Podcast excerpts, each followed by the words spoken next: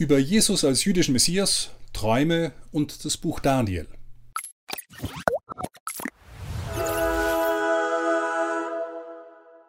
Auch abgesehen von der Autorenfrage, die wir, soweit wir können, nun behandelt haben, ist die dabei zutage getretene frühe Datierung der Evangelien bedeutsam für die Frage, wer Jesus war.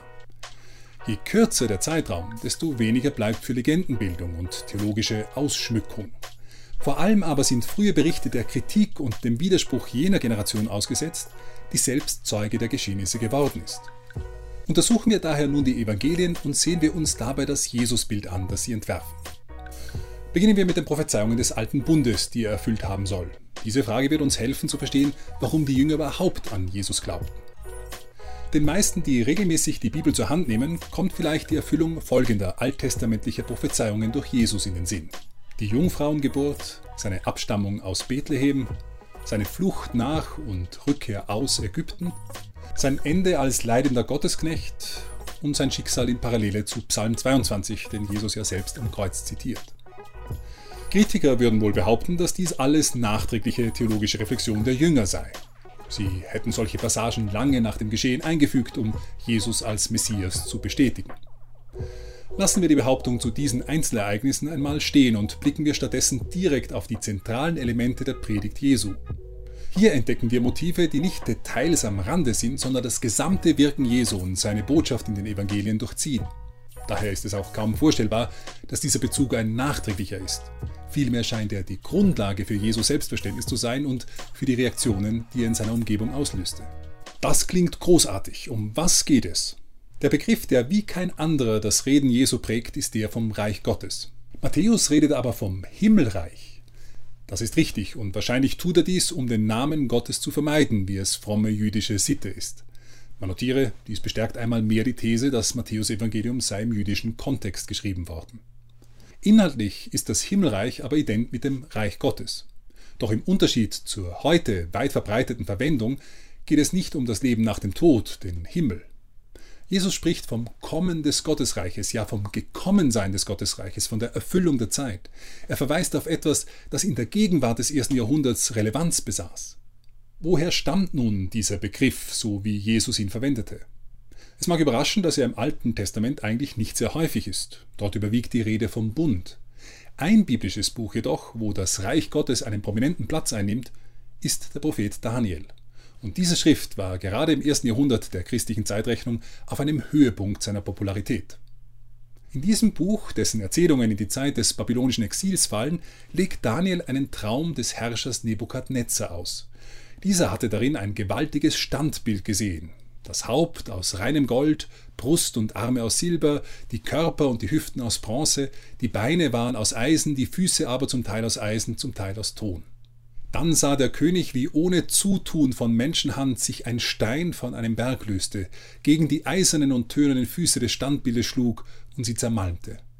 Da wurden Eisen und Ton, Bronze, Silber und Gold mit einem Mal zu Staub. Sie wurden wie Spreu auf dem Dreschplatz im Sommer. Der Wind trug sie fort, und keine Spur war mehr von ihnen zu finden. Der Stein aber, der das Standbild getroffen hatte, wurde zu einem großen Berg und erfüllte die ganze Erde. Daniel legt für Nebukadnezar diesen Traum wie folgt aus. Es handle sich um die Abfolge von vier Reichen und dann dem Kommen eines fünften Reiches, des Gottesreiches, des Reiches, das auf ewig Bestand haben wird. Hier liegt der Grund, warum das Buch Daniel sehr populär wurde. Es bot eine grobe Zeitleiste zum Kommen des Messianischen Reiches und noch weit mehr, wie wir sehen werden. Wie hat man diese Abfolge von den vier Reichen nun konkret gedeutet? Unter dem Haupt aus Gold verstand man Nebukadnezar und die Babylonier. Das zweite Reich, das ihm folgte, war das der Meder und Perser, die nach dem Buch Daniel zusammenzuzählen sind. Drittens das hellenistische Weltreich Alexanders, der die Perser im vierten Jahrhundert vor Christus besiegte. Das vierte Reich schließlich waren die Römer, die sechs Jahrzehnte vor der Geburt Jesu die Herrschaft im Nahen Osten übernahmen. Nun wird deutlich, warum die messianische Hoffnung gerade in der Römerzeit sprunghaft anstieg. Man wusste, man befand sich unter der Herrschaft des Vierten Reiches mit tönernen Füßen. Jeden Augenblick konnte der Stein, ohne Zutun von Menschenhand, ins Rollen geraten und das Standbild der alten Reiche, die Israel beherrscht hatten, zerschlagen. Man war in der Endzeit angekommen. Das Kommen des Messias und seines Reiches stand nun bevor. Wenn nicht gestern, dann vielleicht schon morgen. Darum geht es, wenn Jesus vom Kommen des Reiches Gottes spricht, von der Erfüllung der Zeit, von der Herrschaft Gottes und der Heilung des Volkes. Der Stein, den die Bauleute verwarfen, sollte zum Eckstein werden. Klein und nicht von Menschenhand gehauen, sollte er bald zu einem alles füllenden Berg anwachsen. Hier in der Reich Gottes Botschaft Daniels liegt der Schlüssel zur Predigt und zum Selbstverständnis Jesu. Wenn Reich Gottes die bevorzugte Bezeichnung Jesu für die mit ihm anbrechende Zeit war, dann war Menschensohn die korrespondierende Selbstbezeichnung. Für einen Christen, der das erlernte Glaubensbekenntnis betet, ist es vielleicht überraschend, dass Jesus sich selbst kaum Sohn Gottes nennt. Stattdessen verwendet er für sich immer wieder den Titel Menschensohn. Und es ist ein Titel. Zwar kann der Ausdruck grundsätzlich auch einfach einen Sohn Adams, also einen Menschen meinen, aber Jesus verwendet ihn ständig titular in der dritten Person von sich selbst. Es geht nicht um einen Menschensohn, es geht um den Menschensohn Hohios tu anthropu. Und auch hier spielt das Buch Daniel wieder eine entscheidende Rolle in der Deutung. Daniel Kapitel 7 berichtet von einem weiteren Traum.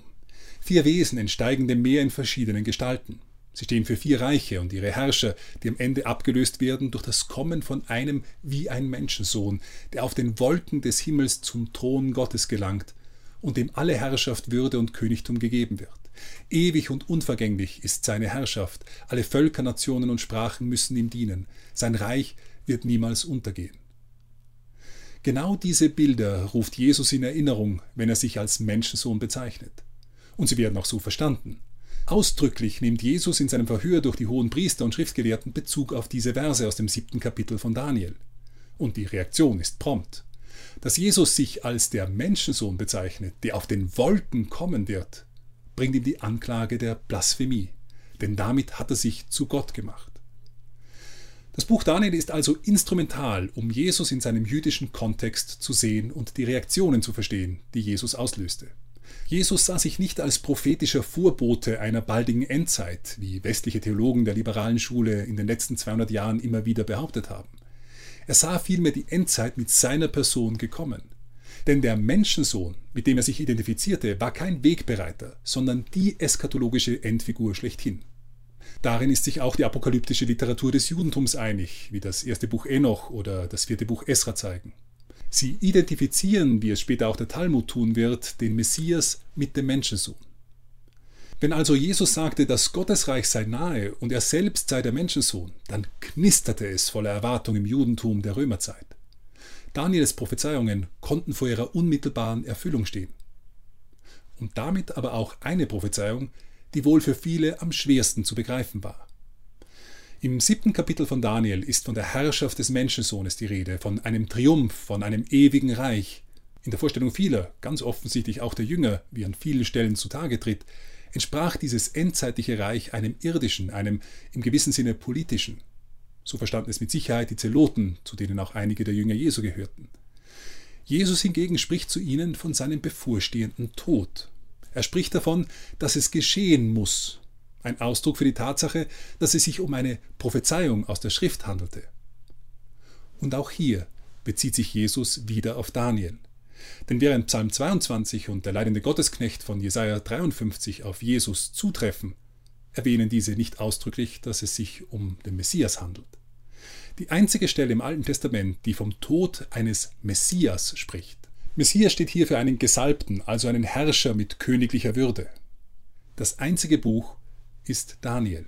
70 Wochen sind für dein Volk und deine heilige Stadt bestimmt, bis der Frevel beendet ist, bis die Sünde versiegelt und die Schuld gesühnt ist, bis ewige Gerechtigkeit gebracht wird, bis Visionen und Weissagungen besiegelt werden und ein Hochheiliges gesalbt wird. Nun begreif und versteh, von der Verkündigung des Wortes über die Rückführung des Volkes und den Wiederaufbau Jerusalems bis zur Ankunft eines Gesalbten, eines Fürsten, sind es sieben Wochen und 62 Wochen lang baut man die Stadt wieder auf mit ihren Plätzen und Gräben, obwohl es eine bedrängte Zeit sein wird. Nach den 62 Wochen wird ein Gesalbter, hebräisch Meschiach, umgebracht, aber ohne Richterspruch. Das Volk eines Fürsten, der kommen wird, bringt Verderben über die Stadt und das Heiligtum. Er findet sein Ende in der Flut. Bis zum Ende werden Krieg und Verwüstung herrschen, wie es längst beschlossen ist. Vielen macht er den Bund schwer, eine Woche lang, in der Mitte dieser Woche setzt er den Schlachtopfern und Speiseopfern ein Ende. Oben auf dem Heiligtum wird ein unheilvoller Gräuel stehen, bis das Verderben, das beschlossen ist, über den Verwüster kommt. Diese Stelle ist zugegeben ziemlich komplex, aber zugleich faszinierend. Denn schon in alter Zeit hat man sich für die erwähnten Zahlen interessiert. Demnach vergehen 7 und 62, also 69 Wochen, bis zu jenem Gesalbten, der getötet werden wird. Dies las man symbolisch als 69 Wochen an Jahren, also 483 Jahre. Rechnet man diese zum Zeitpunkt der Erlaubnis für den Wiederaufbau des Tempels durch Artaxerxes im Jahr 458, 457 vor Christus, kommt man auf das Jahr 25 oder 26 nach Christus. Und mit der Kalenderkorrektur für das eigentliche Geburtsjahr Christi ist man hier tatsächlich im Bereich des öffentlichen Wirkens und Sterbens Jesu. Ähnlich aber ein bisschen anders kalkuliert Sextus Julius Africanus die Prophezeiung.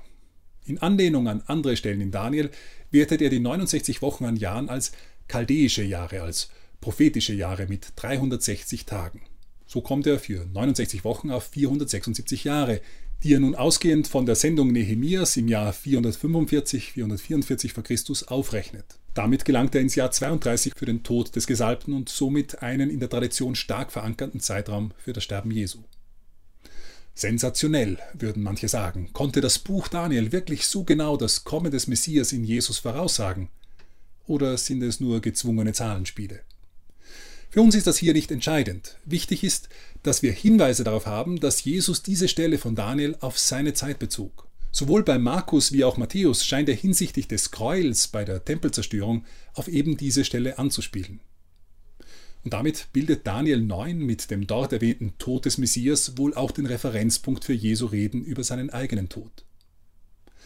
Es mag der Vorstellung vom Messias vieler seiner Zeitgenossen entgegengestanden haben. Aber Jesus sieht den Tod des Messias als in der Schrift vorhergesagt. Und vorhergesagt ist er nur im Buch Daniel. Das Buch Daniel ist damit ein entscheidender Schlüssel im messianischen Selbstverständnis Jesu. Wer er ist, der Menschensohn, was mit ihm gekommen ist, das Reich Gottes, und was mit ihm geschehen wird, sein Tod. Für all das bildet das Buch Daniel den theologischen Hintergrund, um Jesus im jüdischen Kontext des ersten Jahrhunderts zu begreifen. Und der jüdische Kontext spielt auch eine entscheidende Rolle, um die anderen Ansprüche, welche die Evangelien von Jesus überliefern, in ihrem vollen Umfang zu verstehen. Diese Ansprüche sind enorm. Es geht um die Gottheit Jesu. Denn diese ist, wie wir sehen werden, nicht nur deutlich im Johannesevangelium ausgedrückt, sondern auch in den synoptischen Evangelien. Nur ist die Ausdrucksweise dort stärker vom hebräischen Umfeld geprägt. Mehr dazu in der nächsten Folge. Universum.